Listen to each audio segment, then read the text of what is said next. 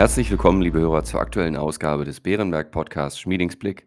Unser Chefvolkswirt Holger Schmieding und ich möchten Sie wie jede Woche mit den wichtigsten Einschätzungen rund um Konjunktur und Zinsen versorgen. Heute soll der Fokus auf den neuen Inflationszahlen liegen. Mein Name ist Klaus Newe und ich leite das Wealth Management von Bärenberg in Deutschland. Hallo, Herr Schmieding. Hallo, Herr Newe. Steigen wir gleich ein in das genannte Thema Inflation. Vorläufigen Daten zufolge beschleunigte sich die Inflation in Deutschland im September auf 4,1 Prozent im Jahresvergleich. Das ist die höchste Inflationsrate seit 1993. Herr Schmieding, was steckt hinter diesen Zahlen? 4,1 Prozent ist tatsächlich sehr hoch, aber das täuscht ein bisschen über den eigentlichen Inflationsdruck. Der ist nicht ganz so ausgeprägt. Denn was wir hier als 4,1 Prozent messen, ist ja der Vorjahresvergleich. Dass das Preisniveau im September diesen Jahres um 4,1 Prozent höher lag als im September des vergangenen Jahres, liegt zu einem erheblichen Teil daran, dass im September des Corona-Jahres 2020 die Preise außerordentlich niedrig waren, Mehrwertsteuer, Ölpreise. Und es liegt nicht nur daran, dass die Preise derzeit besonders hoch sind. Um einmal diesen Effekt herauszurechnen, lohnt es sich, die Preise jetzt mit den Preisen von vor zwei Jahren zu vergleichen, also von vor der Corona-Krise. Und wenn wir das machen und wenn wir dann den durchschnittlichen Preisauftrieb der zwei letzten Jahre nehmen, dann liegt diese Rate für Deutschland nicht bei 4,1, sondern bei 1,9 Prozent. Für die Eurozone nicht bei 3,4, sondern nur bei 1,5 Prozent. Also, wenn man den Sondereffekt der besonders niedrigen Preise vor einem Jahr herausrechnet, ist der Inflationsdruck alles in allem noch nicht allzu ausgeprägt.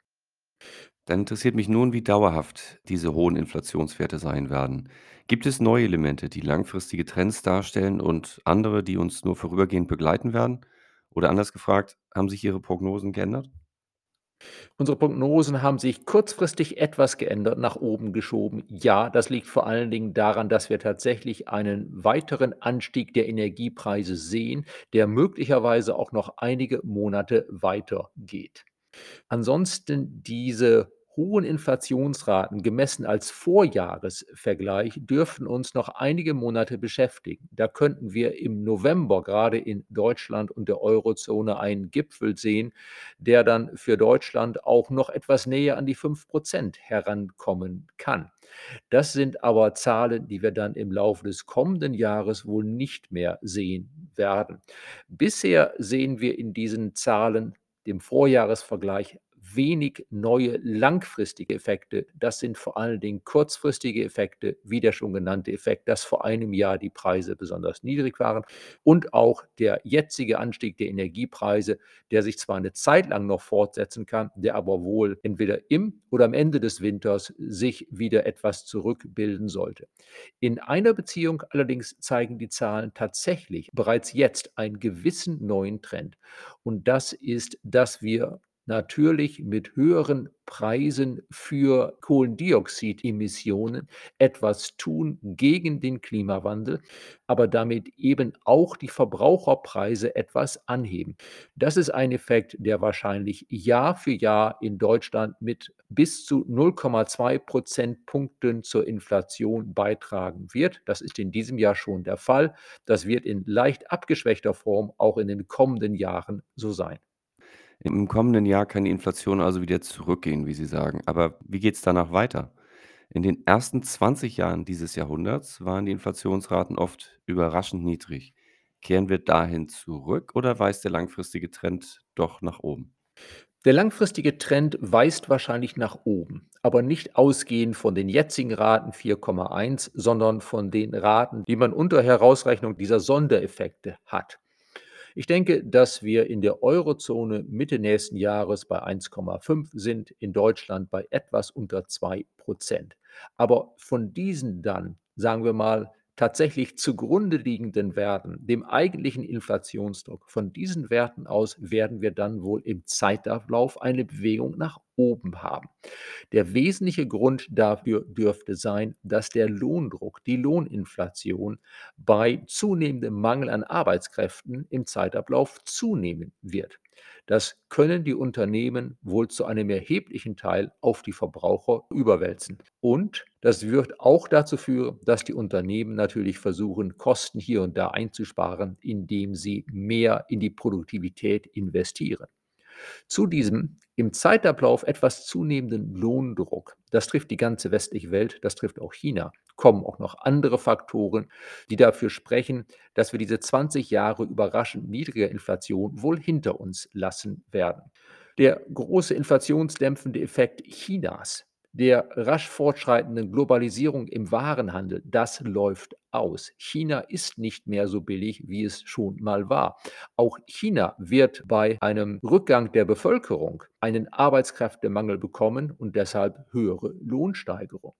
Dazu kommt, dass wir nach der Erfahrung der Pandemie unsere Lieferketten auf Dauer wohl etwas neu aufstellen werden und dabei nicht immer nur den allerbilligsten Lieferanten nehmen, sondern eben auch den, der zwar vielleicht nicht ganz so billig ist, der aber dafür versprechen kann, dass er tatsächlich auch liefert. Sicherheit der Lieferketten kommt dazu. Und wir haben bereits gesagt, die Preise für Emissionen von klimaschädlichen Gasen werden wohl eher weiter zunehmen. Das trägt ein bisschen zur höheren Inflation bei. Und alles in allem, vermutlich werden die Zentralbanken auch nach den letzten 20 Jahren mit niedriger Inflation in den kommenden zehn Jahren etwas mehr Inflation als vorab zulassen wollen. Es geht also mit der Inflation im Trend nach oben Richtung, ich würde sagen, dauerhaft um die 2% für Deutschland und die Eurozone für USA und Großbritannien, aber über 2%. Dann schauen wir uns noch mal die andere Facette an. Denn Verbraucherpreisinflation bedeutet ja, dass die Preise in den Geschäften steigen. Das wiederum heißt weniger Kaufkraft für Haushalte. Und dies betrifft besonders Niedrigverdiener. Wenn Preise deutlich länger steigen, kann es zu einer sogenannten Lohnpreisspirale kommen, in der sich Preise und Löhne jeweils hochschaukeln. Herr Schmieding, ist das eine ernstzunehmende Gefahr in dem jetzigen Umfeld? Zum einen, es ist tatsächlich so, dass die höheren Energiepreise gerade die Haushalte treffen, die vergleichsweise wenig Geld zur Verfügung haben. Das ist unangenehm. Da muss man auch drüber nachdenken, ob nicht hier die eine oder andere staatliche Hilfe aufgestockt werden kann. Zum Thema Lohnpreisspirale. Das Wort halte ich für etwas zu hoch gegriffen. Aber dass wir tatsächlich auf Dauer etwas mehr Lohndruck bekommen, und dass wir das dann auch in der Inflation sehen, das haben wir ja bereits angesprochen. Also ja, auch gerade von der Lohnseite aus wird die Inflation in den kommenden zehn Jahren eher etwas höher liegen, als sie es von Jahr 2000 bis zum Jahr 2020 im Durchschnitt war. Das bringt mich zu einer wichtigen Anschlussfrage. Was heißt das für Zentralbanken und Zinsen? Nun, Zentralbanken werden auf Dauer darauf zu reagieren haben, dass die Inflation nicht mehr so gedämpft sein wird im Trend wie in der Zeit von etwa 2000 bis 2020. Auch die Renditen werden sich auf Dauer etwas daran anpassen, an eine etwas höhere Inflation bei, wie ich denke, im Trend ganz vernünftigem Wirtschaftswachstum in der Zukunft. Zumindest ganz vernünftigem Wirtschaftswachstum pro Kopf. Aber was die Renditen betrifft, so sind unsere Vorhersagen für die zehnjährige Bundesanleihe eine Rendite von minus 0,1 zum Ende diesen Jahres, 0,4 Prozent plus Ende kommenden Jahres und 1,0 Prozent Ende 2023. Das ist ein gewisser Anstieg der Renditen, aber das wären immer noch Renditen, die historisch gesehen und nach Abzug der Inflationsrate sehr niedrig wären. Das sind zumindest weiterhin Renditen und Finanzierungskosten, die für sich genommen für Aktienmärkte, für Sachwerte keine große Belastung darstellen sollten, auch wenn wahrscheinlich am besonders zinsempfindlichen Immobilienmarkt vielleicht die allerbesten Zeiten der Anstiege, die ganz großen Anstiege der Preise vorbei sein dürften. Für die Notenbanken, ja, wir denken, dass die Notenbanken die Zinswende alles in allem etwas eher vornehmen werden, als die Notenbanken selbst zurzeit glauben. Wir erwarten ja etwas mehr Inflation, als die Notenbanken vorhersehen. So rechnen wir damit, dass die US-Notenbank Fed im zweiten Halbjahr 2022 zweimal ihre Leitzinsen anheben wird, um jeweils 0,25 Prozent. Wir denken, dass die Bank of England mit einem ersten Schritt bereits im Mai kommenden Jahres dabei sein könnte. In der Eurozone ist der Inflationsdruck insgesamt deutlich verhaltener als bei den Angelsachsen. Aber da wir mit 2% Euro-Inflation für Ende 2023 rechnen, nehmen wir auch an, dass dann Ende 2023 die Europäische Zentralbank auch erstmals wieder ihre Leitzinsen anheben wird. Letzte Woche Dienstag hielt die EZB ihre jährliche Notenbankkonferenz ab, zum zweiten Mal als Online-Veranstaltung. Inflation war das große Thema. Kurz gefragt, was gab es da Neues? Zum einen gab es dort tatsächlich eine intensive Diskussion über die langfristigen Inflationsaussichten, gerade auch über das Thema, das wir angesprochen haben, dass die Demografie, dass der sich abzeichnende Mangel an Arbeitskräften ja zu höherer Lohninflation und damit auch zu einem insgesamt höheren Preisdruck führen kann. Das war allerdings, muss ich sagen, heftig umstritten. Mein Eindruck war, dass viele Zentralbanker das nicht so sehen, dass viele Zentralbanker eher denken, dass eine im Schnitt alternde Bevölkerung insgesamt vielleicht weniger Geld ausgibt als eine Bevölkerung, die im Schnitt jünger ist. Also es gibt das Argument, dass es zwar von der Lohnseite Druck geben kann, dass aber von der Nachfrageseite es etwas schwächer ausfallen könnte. Meines Erachtens ist dieses Argument nicht stichhaltig. Meines Erachtens ist es so, dass gesamtwirtschaftlich bei einer alternden Bevölkerung, bei einer Bevölkerung, wo ein größerer Teil eben nicht mehr im Arbeitsleben ist, dass dann zwar die Nachfrage weitgehend bleibt wie vorher, weil jeder, ob Rentner oder nicht, ja Nachfrager ist, jeder möchte konsumieren, dass aber das Angebot, das, was produziert wird, eben von weniger Menschen erarbeitet wird und dass damit der Inflationsdruck steigt. Aber ich sehe, bei den Notenbanken ist dieses Thema noch sehr umstritten. Und zudem gab es eine interessante Diskussion über die Verteilungswirkungen der Geldpolitik mit einer These, die einen gewissen Sinn macht, dass eine, sagen wir mal, Geldpolitik, die sehr stark versucht, die Konjunktur zu fördern oder zu stützen, dazu führt, dass zum einen natürlich die Beschäftigung deutlich besser ausfällt als sonst. Das hilft gerade am unteren Rand der Einkommensskala.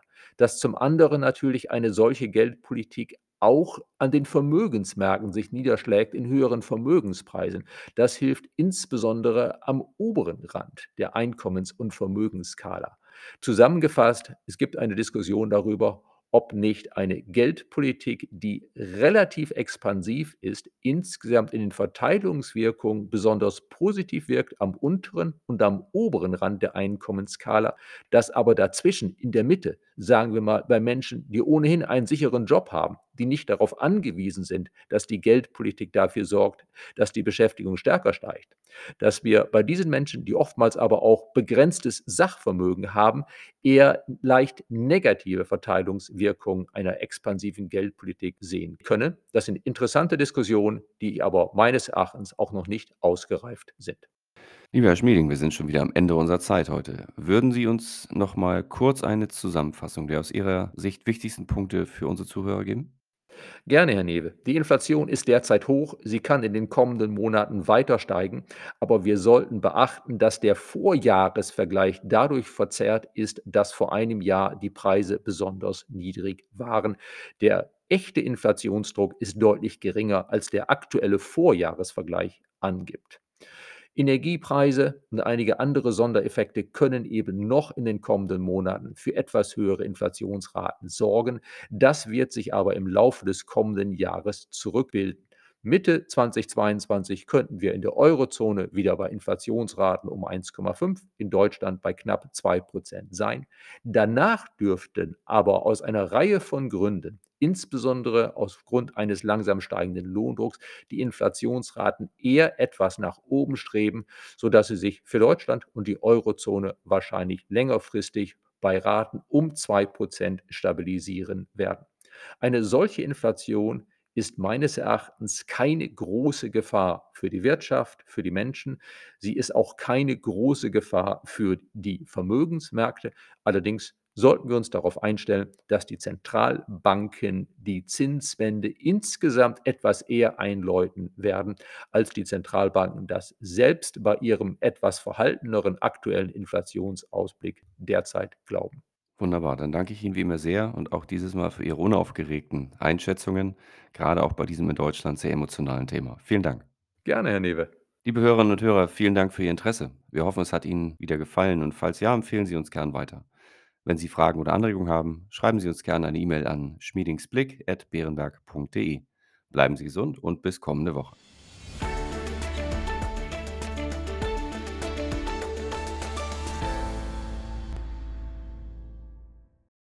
Wichtige Hinweise. Bei dieser Information handelt es sich um eine Marketingmitteilung. Diese soll Ihnen Gelegenheit geben, sich selbst ein Bild über eine Anlagemöglichkeit zu machen. Wir weisen ausdrücklich darauf hin, dass diese Information keine individuelle Anlageberatung, keine Anlageempfehlung und keine Anlagestrategieempfehlung darstellt. Frühere Wertentwicklungen sind kein verlässlicher Indikator für die künftige Wertentwicklung.